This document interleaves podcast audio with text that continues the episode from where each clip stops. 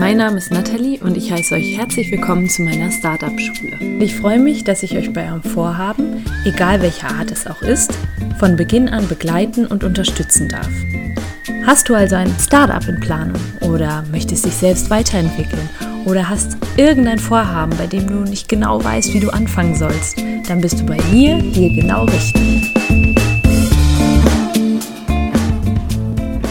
Hey, in der heutigen Folge gibt es ein Interview für euch mit Andreas Kwiatkowski, erfolgreichem Entrepreneur, der seinen Exit bereits mit 29 Jahren hatte. Was das jetzt heißt, er hat sein Unternehmen erfolgreich verkauft und dann auch noch an Trivago. Wow!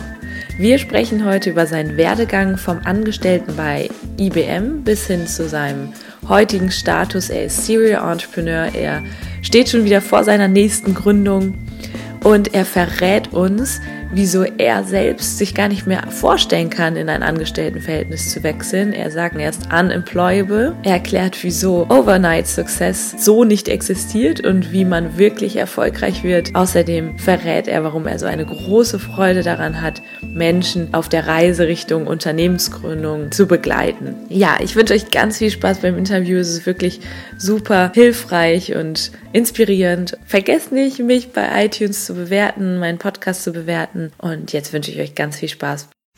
So, lieber Andreas, ich freue mich total, dass du heute hier Teil meines Podcasts wirst und ich dir ein paar Fragen stellen darf. Ich bin total gespannt, was du zu erzählen hast. Du bist ja heute hier bei mir an der Uni und warst auch schon in einer Vorlesung von uns.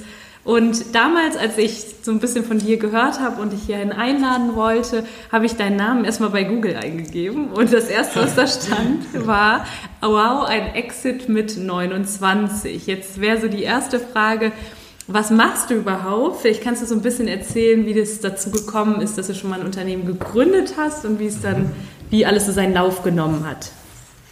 Ja, danke, dass ich dabei sein darf in deinem Podcast. Also ich würde sagen, auch das mit dem Exit ist natürlich immer was, was die Runde macht und irgendwie der gefühlte Ritterschlag in der Gründerszene, aber ist eigentlich gar nicht so wichtig, weil davor liegen ja meist viele Jahre harter Arbeit, aber auch total cooler Arbeit. Ähm, denn als Unternehmer kann man natürlich auch echt viele tolle Sachen bewegen in der Welt und ein tolles Team aufbauen und viel viel schaffen, was einen dann auch echt glücklich macht, fernab von Exit und dem Wirtschaftlichen. Da kommen wir gleich sicherlich auch noch zu, aber so interessant ist natürlich, wie hat alles angefangen. Mhm.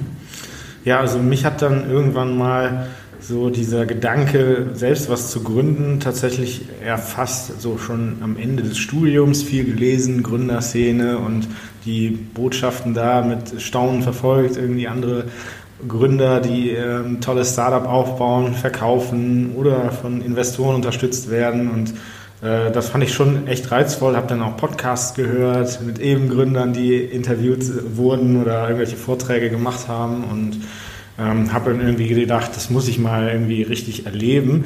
Und damals war, war ich noch im Konzern ähm, nach meinem Studium und habe dann gedacht, das äh, Unternehmertum, das lerne ich hier nicht, äh, sondern da muss ich mal irgendwie in ein Startup reinschauen, mal gucken hinter die Kulissen, ob das was für mich ist und ob mir das auch wirklich Spaß macht, ob ich den Mut dazu habe, den Schritt selber zu gehen. Habe dann anderthalb Jahre bei äh, Simfy, Musikstreaming-Dienst, damals in Deutschland so die Kopie von Spotify gearbeitet, habe da ähm, alle Höhen und Tiefen mitgekriegt. Ähm, das war ähm, irgendwo Mitarbeiter Nummer 10 oder, oder so. Und dann sind wir relativ kurz innerhalb von einem halben Jahr oder einem Jahr bis auf 70 gewachsen, ähm, haben echt viele coole Sachen gemacht. Und dann ähm, war, war aber tatsächlich auch die Wettbewerbssituation mit Spotify, die dann in den deutschen Markt kam, echt schwierig und ähm, Anschlussfinanzierung verpasst und dann auch wieder das Team halt irgendwie reduziert. Äh, viele sind dann auch auf Kurzarbeit gegangen. Das war auch mal so die Schattenseiten, wo, wo man natürlich auch in der Gründerszene nicht unbedingt immer so viel von hört. Ähm, aber das war trotzdem eine tolle Erfahrung auch und äh, hat mir auch mal dann irgendwie den Mut gegeben zu sagen, ähm, hey, die kochen auch alle nur mit Wasser, mhm. sowas kann man schaffen. Ja. Und äh, dann habe ich so den Schritt äh, tatsächlich praktisch auch gewagt. Mhm. Aber du warst schon noch danach, äh, meine ich, im abhängigen Beschäftigungsverhältnis, beziehungsweise hast du ein duales Studium gemacht? Also ähm, ja, nach meinem Studium habe ich ähm, zwei Jahre dann bei IBM gearbeitet und dann anderthalb Jahre bei Simfy. Und dann habe ich tatsächlich mich hm? äh, so in dem Sinne selbstständig gemacht. Und ähm, die erste Gründung hat tatsächlich nicht so geklappt, hat sich dann aber nach äh, zwei Monaten auch schon wieder erledigt, war im Nachhinein sicherlich gut und auch da wieder sehr lehrreich. Mhm. Ähm, habe dann als Freelancer gearbeitet für einige Monate und ähm, habe dann tatsächlich so meine eigene erste App entwickelt zusammen mit einem Freund und ähm, daraus ist dann auch diese, dieser Kurs entstanden, den wir dann genommen haben, nämlich eine Agentur aufzubauen, die Rheinfabrik in Düsseldorf und die haben wir dann ähm, schon zwei Jahre nach Gründung tatsächlich verkauft. Das war dann auch irgendwie kürzer als gedacht und mhm. gar nicht so geplant, aber wir hatten ein paar tolle Angebote, unter anderem auch halt von mhm. Trivago und dann haben wir an Trivago verkauft, wo ich dann jetzt noch das Team so zweieinhalb Jahre begleitet habe und äh, das Team auch nochmal vergrößert. Und da bin ich dann äh, im Sommer letzten Jahres dann von Bord gegangen, um mhm. einfach wieder was Neues zu machen, weil wenn man, wenn man einmal gegründet hat, dann mm. gründet man gerne auch nochmal. Blut geleckt. Yeah. Aber jetzt sag mal, du, du hast ja dann so den Vergleich, einmal die Selbstständigkeit oder diese, diese Start-up-Gründung und schon mal in einem Unternehmen gearbeitet. Würdest du das nochmal eintauschen? Wahrscheinlich nicht. Und warum? Ja, also ich glaube auch, es ist, glaube ich, im Amerikanischen, da sagen die manchmal ähm, sowas wie unemployable oder so. Das heißt, du wirst schnell auch zu jemandem, der vielleicht irgendwann gar nicht mehr als Angestellter arbeiten will. Aber ähm, auch da gibt es ja verschiedene Levels, auf denen man sich bewegen kann. Und die Zeit bei Trivago war auch super interessant, weil ich da wirklich nochmal so Teammanagement gemacht habe und äh, mich individuell dann auch um Mitarbeiter gekümmert habe wo ich vielleicht in der vorherigen Gründung selber gar nicht so viel Zeit für hatte oder mir nicht viel Zeit genommen habe, weil ich da auch den Vertrieb gemacht habe und ständig unterwegs war und jetzt konnte ich mich wirklich mal um interne Prozesse kümmern und ähm, damals war ich auch relativ glücklich, dass ich auch die Zeit bei IBM so mal miterlebt habe, mhm. wie funktioniert ein großes Unternehmen, was schon börsennotiert ist, irgendwo aus Amerika mehrheitlich gesteuert wird und ähm, viele Prozesse hat, worüber immer alle Kollegen geschimpft haben. Es ist so starr, es gibt so tausend Prozesse.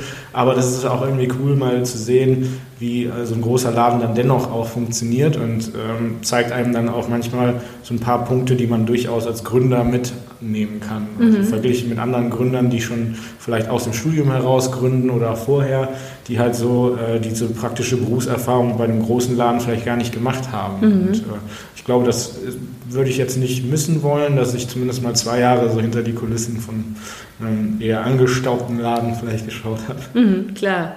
Und was ist das, was das so besonders macht, diese, dieses Gründerdasein? Hast du da irgendwas, wo du sagst, ja, dafür ist es absolut wert, so ein Angestelltenverhältnis zum Beispiel aufzugeben? Ja, also ich kann mir gar nichts anderes mehr vorstellen jetzt, aber ähm, ich glaube, da gibt es immer für jeden auch den richtigen Pfad, den, den man selber vielleicht finden muss. Und für mich war klar, ich bin halt recht kreativ, ich will auch irgendwie was gestalten und bewegen und das ist natürlich toll als, als eigener Unternehmer, als Startup-Gründer. Ähm, da kannst du dir halt auch wirklich deinen Plan selbst überlegen, die Vision, wo du hin möchtest und dann auch Entscheidungen jeden Tag treffen. Und ich wollte auch immer für unsere Mitarbeiter irgendwie den coolsten Arbeitsplatz, äh, wo ich selbst gerne arbeiten würde und das ähm, finde ich auch total wichtig und ähm, hat mich auch immer motiviert, halt auch wirklich irgendwo morgens ins Büro zu gehen und nicht, verdammt, es ist wieder irgendwie äh, Montag oder mhm. endlich Freitag, sondern wow, das ist irgendwie was, was mir super Spaß macht und mhm. ich gehe hier gerne hin. Und das eben auch an die Mitarbeiter dann weiterzugeben. Ne? Du bist ja jetzt total erfolgreich. Hast du das erwartet? Also hast du deinen Werdegang, hast du dir das so ausgemalt oder war das eher so, ja, ich probiere halt einfach mal? so wie Startups das ja oft machen in der Anfangsphase und dann, wow, kommt da sowas? Oder wie war das bei dir?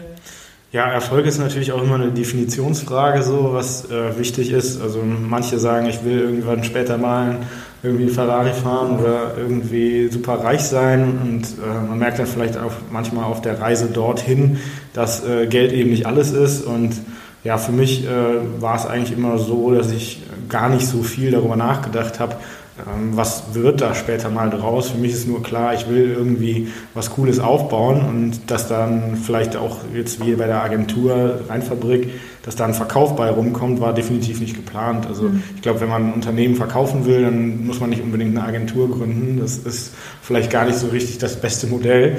Ähm, von daher, das war vielleicht auch irgendwo Glück, aber ich weiß nicht mehr, irgendeiner, irgendein weiser Mann hat mal gesagt, äh, ähm, ist irgendwie erstaunlich. Ähm, ich habe je mehr Glück, desto, äh, oder ich habe desto mehr Glück, je mehr ich arbeite oder so. Ich kann es nicht wiedergeben, aber ähm, da steckt was Wahres drin. Ne? Also dran. Also man muss einfach, glaube ich, so seinen Weg finden, hart arbeiten und dann kommt auch dieser Overnight Success dann halt äh, ein paar Jahre später mhm. und eben nicht über Nacht. Mhm. Und ja, das, von daher bin ich da super dankbar für ist natürlich auch immer ein, langer Weg bis dahin. Mhm.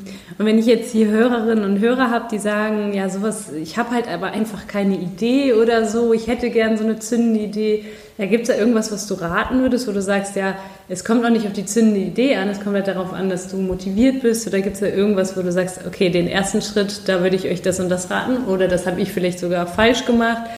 Ja, also ich glaube, ähm, da gibt es wahrscheinlich auch nicht so diesen einen Bilderbuchweg, aber ich finde jetzt auch die Idee zum Beispiel erstmal nicht so wichtig. Ich finde es sogar besser, wenn ich jetzt nicht die Idee unter der Dusche habe, in der ich mich total verliebe und dann muss ich unbedingt genau diese äh, Photosharing-App für irgendwas machen, ähm, sondern halt vielleicht sagen, okay, ich lasse mich auch ein Stück weit leiten. Ich will irgendwie in einem bestimmten Bereich, zum Beispiel irgendwie in der Modeindustrie oder in der äh, Fotografie oder keine Ahnung, was jetzt legal, da will ich irgendwie was optimieren und dann gehe ich erstmal mit offenen Augen in die Welt, spreche mit vielen Leuten, die dort arbeiten in dieser Industrie und finde so eher auch mal mit offenen Fragen raus, wo momentan so die Schmerzen sind, die Probleme, Herausforderungen, die irgendwie diese Branche auch lösen möchte. Ne? Das ist dann so ein bisschen am Kunden entlanghangelnd, sich irgendwie dann weniger auf eine Idee konzentrieren, als vielmehr auf irgendwie die Branche, die einen interessiert. So habe ich mir jetzt zum Beispiel für meine nächste Gründung das Thema halt ähm, Voice, also sprachbasierte Interaktion mit dem Computer herausgesucht, was ich total faszinierend finde. Mhm. Und auch da ist die Geschäftsidee in Anführungszeichen jetzt auch noch nicht so 100 Prozent festgelegt. Stattdessen werden wir jetzt ähm, zunächst halt mit verschiedenen Unternehmen zusammen erstmal eine Voice-Applikation entwickeln, sei es für so ein Gerät wie Alexa zu Hause mhm. oder aber auch vielleicht irgendwann für eine schlaue Bohrmaschine, die man benutzt und dann kann man dabei sagen, irgendwie stell jetzt die Schlagbohrkraft irgendwie ein bisschen höher und mhm. die macht das dann, ohne dass man irgendwelche Knöpfe drücken muss oder bei der Heizungsanlage kann man sagen, ich will jetzt einfach ein bisschen was wärmer haben und morgen bin ich irgendwie nicht da und die regelt regelt sich dann selber ein, anstatt man sich durch hier so komische grafische Menüs zu klicken, die keiner versteht. Mhm. Also von daher finde ich immer wichtig, also sich erst den Markt anzuschauen, zu, schauen, welches Thema interessiert mich und dann vielleicht auch ein Stück weit leiten lassen mhm. von vielen Interviews in der Szene, in den äh, entsprechenden Industrien. Mhm. Sehr cool. Also hast du selber wahrscheinlich auch viel mit Leuten gesprochen, die da sind, wo du selber hin möchtest. Jetzt hast du ja hier entschieden, dein Wissen auch an Studenten zum Beispiel weiterzugeben. Du bist ja jetzt hier, wie gesagt, an der Uni. Wie kam das? Wie, wie ist das entstanden, so dieser Drang, dein Wissen jetzt weiterzugeben?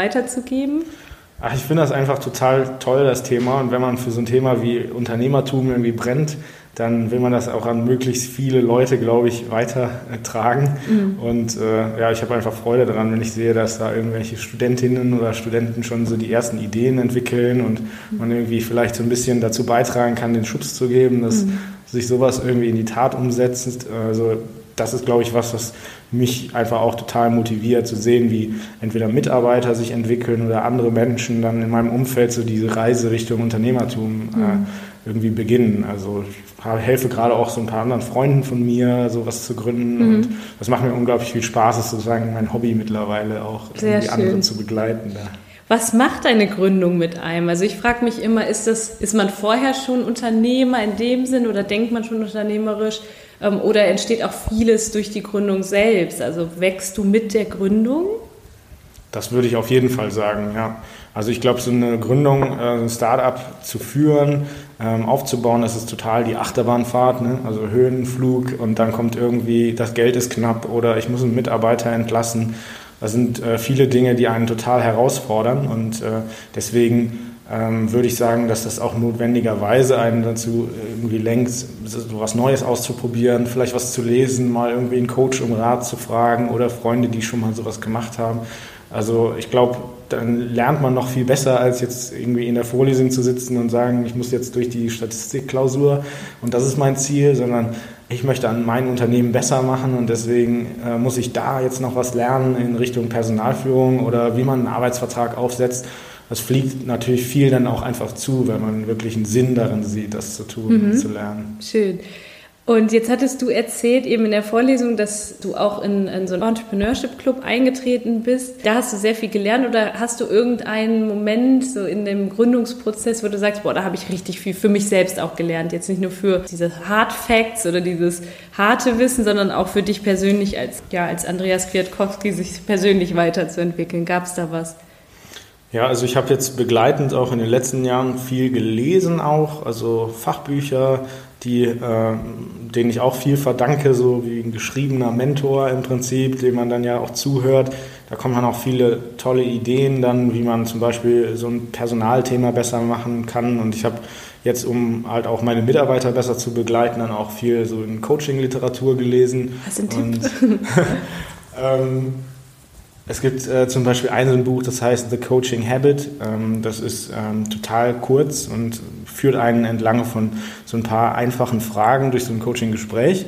Ähm, ist natürlich eher so für zum Beispiel so ein Life-Coach oder ein Business-Coach eigentlich, aber auch das ist in einem Mitarbeitergespräch, finde ich, echt wichtig, dass man nicht irgendwie sagt, okay, was hast du heute gemacht, was machst du morgen, mhm. sondern dass, dass äh, sich man so als Unternehmer oder Führungskraft auch echt dafür interessiert, ne, wie geht es den Menschen wirklich, wo sind die Hürden, wo man selber vielleicht noch ein paar Steine aus dem Weg räumen kann. Ähm, das habe ich halt auch auf meiner Reise gelernt. Also man kann eben nicht alles selber machen und äh, am Anfang bin ich ja die Fachkraft und bin der Spezialist auf dem Thema und mache alles selber. Irgendwann habe ich ein Team und ähm, wenn ich jetzt zurückdenke, wo ich selber angestellt war und wann ich richtig motiviert war, war das halt eben, wenn ich ein Projekt gekriegt habe und ich hatte die alleinige Verantwortung und ich wusste auch, warum ich das Projekt mache und ich glaube, dass halt auch ein guter Gründer sich da auch weiterentwickeln muss hin zu, einem, äh, zu einer Person, die eher das Team inspiriert, vielleicht auch die Steine aus dem Weg räumt und weniger jetzt immer der Schlauste im Raum ist oder irgendwie die meisten Dinge alleine macht. Hm. Wie hättest du das eben noch genannt? Man wird zu jemandem, der nicht mehr im Unternehmen selbst arbeitet, sondern am Unternehmen. Kannst genau. du das genau. nochmal genauer erklären? Ja, das ist, glaube ich, auch so diese Evolutionsstufen, die ich da durchlaufen habe und auch ähm, jeder dann wahrscheinlich durchläuft. Ich fange als Fachkraft an. Also ich kann das äh, zum Beispiel, wenn ich jetzt eine Software-Startup äh, habe, dann programmiere ich am Anfang vielleicht noch mit ähm, irgendwann haben wir vielleicht irgendwie vier, fünf äh, oder zehn Entwickler, die auch in diesem Team arbeiten. Und äh, dann werde ich vielleicht eher zum Manager oder zum, zur Führungskraft. Das heißt, ich ähm, versuche Aufgaben zu verteilen, ich definiere so ein bisschen die Ziele und irgendwann im letzten Schritt werde ich dann wirklich so der Unternehmer, den ich vielleicht immer sein wollte. Ich beschäftige mich dann mehr mit der Strategie. Ich habe Führungskräfte, die irgendwie äh, in eine gewisse Richtung geleitet werden. Und ich arbeite dann, so wie du das gesagt hast, eben am Unternehmen und überlege eher, wo müssen wir eigentlich morgen sein? Also was, wie sieht die Strategie für nächstes Jahr aus? Während eigentlich die Führungsetage dann das aktuelle Quartal umsetzt oder ähm, sich um die Woche kümmert und äh, die Fachkraft halt dort arbeitet und eben der Spezialist zum Beispiel auf irgendwie im Thema Produktmanagement ist. Und der, äh, als ich ganz angefangen habe, damals mit der Rheinfabrik, da habe ich Konzepte gemacht für Mobile Apps, da habe ich auch sogar ähm, am Anfang noch ein bisschen designt und das ist schnell in den Hintergrund getreten. Ich habe dann eher die Projekte geplant und äh, Projekte abgeschlossen mit Kunden und zuletzt erst so richtig den Schritt dann gemacht. Jetzt haben wir ein großes gewachsenes Team. Wir waren damals 17 Leute, als wir verkauft haben. Das äh, haben wir dann danach dem Verkauf nochmal so auf 30 aufgestockt. Und dann ist man schon eher wieder so ein bisschen der Unternehmer. Ne? Schaut, dass das Team glücklich ist, schaut, mhm. dass die Strategie für das nächste Jahr passt und so. Glaube ich, muss man auch so ein bisschen lernen, erstmal äh, seinen Weg zu finden. Und jetzt hast du gerade gesagt, dass du bei dir auch wieder was Neues ansteht. Möchtest du noch mal kurz erzählen, was dich dazu bewogen hat? ähm, ist es so, dass du sagst, du brauchtest da jetzt eine neue Herausforderung, weil du hättest ja auch so weitermachen können, ne? aber du bist ja so ein klassischer Serial Entrepreneur. Was ist da die Motivation hinter? Ja, ich glaube, ähm, wenn man das einmal gegründet hat, ist halt echt immer so eine Sache, die man gerne nochmal wiederholt und auch vielen Gründern macht ja gerade die Anfangsphase super Spaß. Ne? Also da, wo ich das, wo ich die Idee ausgestalte, wo ich das Team aufbaue, so diese ersten Schritte zu gehen. Deswegen gibt es auch dann irgendwie von großen Silicon Valley Unternehmen ja öfter mal ähm, von solchen Startups die Geschichten, wo dann die Gründer von Bord gehen und dann jemand anders, so ein typischer Manager übernimmt, der vielleicht auch irgendwie Skalierungserfahrung hat.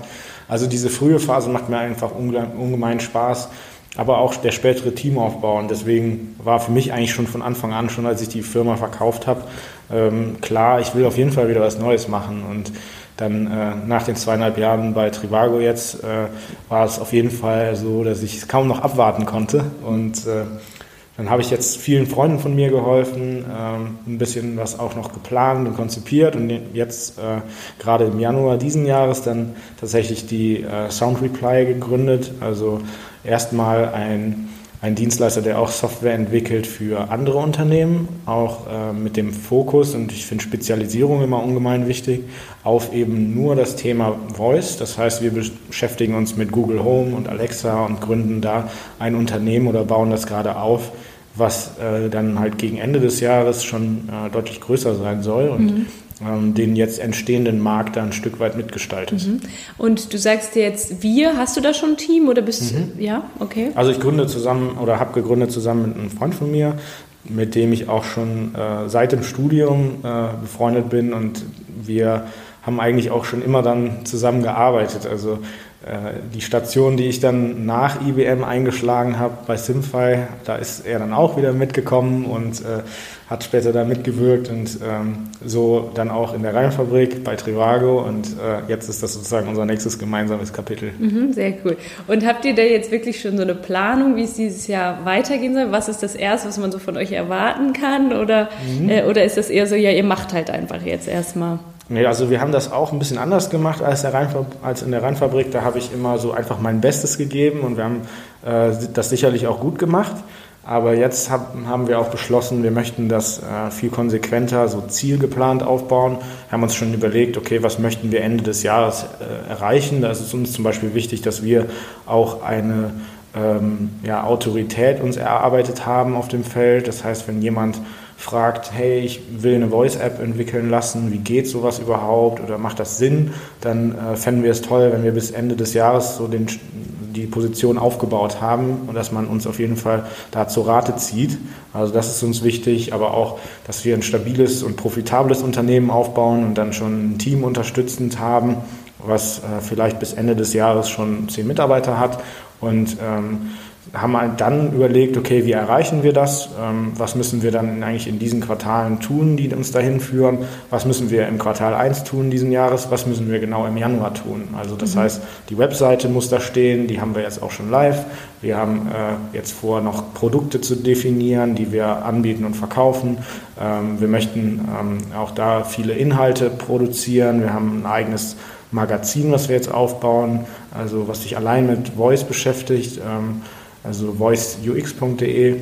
Da helfen wir dann auch halt anderen, sag ich mal so, einfach als als journalistisches Blatt so ungefähr mhm. äh, den Weg in diese, äh, diese spannende Plattform so zu finden. Mhm. Verlinke ich auch übrigens alles. Dann so. können meine Hörerinnen und Hörer da auch mal nachschauen, wenn das jetzt cool. zu schnell war. Eine Sache, also du sagtest jetzt ja, ihr, habt, ihr geht jetzt ein bisschen planvoller vor. Hast du schon das Gefühl, dass man so bei der zweiten, dritten Gründung dazu lernt und weiß, was hat man früher falsch gemacht oder was ist so ein bisschen in eine falsche Richtung gegangen, dass du es jetzt besser machst? Absolut. Also ich meine, ich helfe gerade auch meinem Cousin, der sich gerade selbstständig macht im Bereich Energieeffizienzberatung. Und äh, es gibt einfach so viele Dinge, die man lernt, wo man den Steuerberater fragen muss oder irgendwie vielleicht auch bei der Gründungsberatung sitzt und am Anfang äh, erstmal gar nichts weiß. Äh, die erste Gründung, dann weiß man schon eine ganze Menge mehr. Aber jetzt weiß ich zum Beispiel auch, dass mir wichtig ist, dass ich äh, immer genau weiß, was ist mein Jahresziel und wie weit sind wir diese Woche diesem Ziel etwas näher gekommen mhm. und nicht einfach nur mein Bestes geben. Mhm. Das hilft natürlich auch, klare Zielvorstellungen hilft dabei, auch mal zu, zu priorisieren. Sollen wir jetzt das Kundenprojekt machen oder das andere? Oder entwickeln wir als Startup das Feature oder das andere?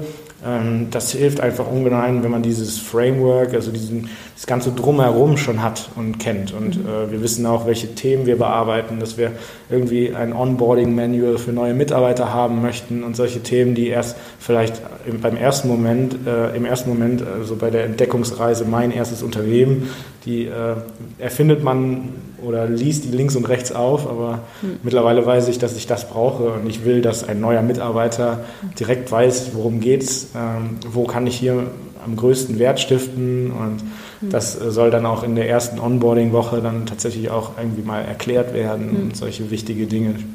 Sehr gut für uns zu wissen, auf jeden Fall, weil bestimmt auch Leute dabei sind, die nicht nur ein Unternehmen gründen werden, also sehr, sehr guter Insight. Dann passt die nächste Frage auch total gut dazu. Und zwar würde ich dich fragen zum Thema Scheitern. Das ist ja in Deutschland so eine Sache. Ne? Und gerade wenn man jetzt gründet, das ist immer so ein Thema. Es kann passieren, dass das mal gegen die Wand fährt. Wie stehst du dazu? Hattest du da Angst vor oder war das nie ein Thema bei dir? Doch, auf jeden Fall. Also ich glaube, jeder hat Angst vorm Scheitern und das wahrscheinlich auch, weil es in Deutschland so viel schlimmer ist, äh, in Anführungszeichen, als in Amerika. Da kann man nach irgendwie drei, vier Mal gründen und da sagen die Leute dann, wow, cool, jetzt hat's ja geklappt. In Deutschland, wenn man einmal scheitert, dann äh, sagen die Nachbarn, oh, guck dir den an, der, der, aus dem wird nie was oder so. Mhm.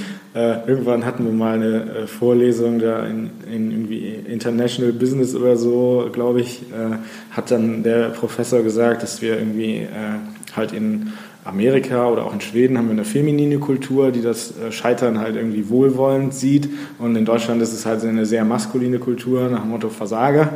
Deswegen äh, haben da natürlich also berechtigterweise erstmal viele Angst vor. Aber ich glaube, ähm, wir können halt in Deutschland auch als Startup-Gründer gar nicht so tief fallen. Wir haben ein soziales Sicherungssystem und so. Und im Zweifel geht es immer irgendwie weiter, auch wenn das vielleicht irgendwie so bilanziell vom Geld her ein Verlust war. Aber ähm, jedes Mal, wenn irgendwas nicht funktioniert, lernt man halt natürlich eine Menge daraus. Ich würde nicht sagen, dass man alle Fehler selber machen muss. Also ich glaube, viel lesen, mit anderen sprechen und so und äh, auch in so einer Gründerszene mal so ein paar Fuck-up-Stories äh, zu hören, das hilft. Mhm. Aber ähm, vielleicht ähm, würde ich sagen, wenn, wenn ich jetzt dahingehend gar nicht so willens bin zu scheitern, dann muss ich vielleicht auch nicht am Anfang das so an die große Glocke hängen. Versuche vielleicht auch gut äh, mir zu überlegen, okay, was ist meine Startup-Idee, wie kann ich die schon mal früh testen mit möglichst wenig Geld, mit möglichst wenig Aufwand, so ein sogenanntes Minimum Viable Product bauen. Heißt die Software in, in ganz klein, die schon den Zweck erfüllt und einfach mal testet, ist da draußen im Markt für meine Idee überhaupt äh, jemand, der sich da irgendwie interessiert oder Geld für zahlen wird. Und so kann ich natürlich das Scheitern, Scheitern auch zum Stück vermeiden oder sagen, ist kein Problem, ich habe so ein kleines Projekt statt zu sagen, ich mache jetzt mein Startup, erzähle irgendwie in der Presse davon und äh, verschwinde dann irgendwie ein halbes Jahr im Keller und programmiere den ganzen Tag und dann komme ich raus und stelle fest, das wollte gar keiner so. Ne? Mhm. Also von daher würde ich vielleicht auch einfach klein anfangen und früh schon mal testen irgendwie im Markt, ob es irgendwie dafür äh, einen mhm. Anklang gibt. Damit hast du meine Frage beantwortet, die jetzt die nächste gewesen wäre, wenn jetzt jemand eine Idee hat und sagt, ich will raus und will, will das irgendwie probieren, aber oh, ich, das höre ich oft so, Nathalie, ich habe ja gar kein Geld und ich weiß gar nicht, wie ich anfangen soll. Und heutzutage ist es ja mit, mit wenig Mitteln auch schon möglich, was zu starten. Denkst, siehst du das auch so und was wäre so der erste Schritt, den man machen könnte? Absolut, ja. Also ich habe damals, als ich äh, eine Idee für eine App hatte, die Eisenhower-App, also eine To-Do-App, habe ich gedacht, okay, ähm, das probiere ich erstmal aus und äh, zum Beispiel da gibt es ein Freelancer-Portal, wo ich jetzt Programmierer in aller Welt finden kann. Äh, ähm, die, das heißt odesk.com und da habe ich dann gesehen, hey, es gibt auch PHP-Freelancer, die mir jetzt hier meine App-Idee mal entwickeln können und da habe ich 150 Euro oder so in die Hand genommen und das einfach mal umgesetzt. Natürlich sieht das nicht super schick aus, aber es kann mir schon irgendwie, äh, wenn das online ist, eine Richtung zeigen. Okay, es kommt jemand, der nutzt dieses Tool oder eben auch nicht. Und ähm, sowas würde ich auf jeden Fall immer empfehlen, also zu tun. Also in irgendeiner Form einen Weg finden, das kostengünstig auszuprobieren. Und mhm. wenn das jetzt irgendwie, keine Ahnung, ein neue Klamottenlabel ist, kann man ja mal versuchen, das dann über Alibaba irgendwie einen Supplier zu finden in China, das mal selber zu labeln, über Amazon zu verkaufen. Da kostet es irgendwie weniger als 40 Euro im Monat, Amazon-Verkäufer zu werden. Ähm, man könnte es auch selber verschicken und alles mal irgendwie beobachten, die Kundenreaktion verfolgen. Es gibt immer einen Weg, wo man das große Ganze, was man sich so unter der Dusche überlegt hat, wie man das mal möglichst kurzfristig und möglichst günstig ausprobieren kann. Mhm. Super Tipps, das macht auch total viel Mut, wenn man ja wirklich oft dann vor so einem Berg steht und denkt, okay, da, da bin ich gar nicht fähig zu.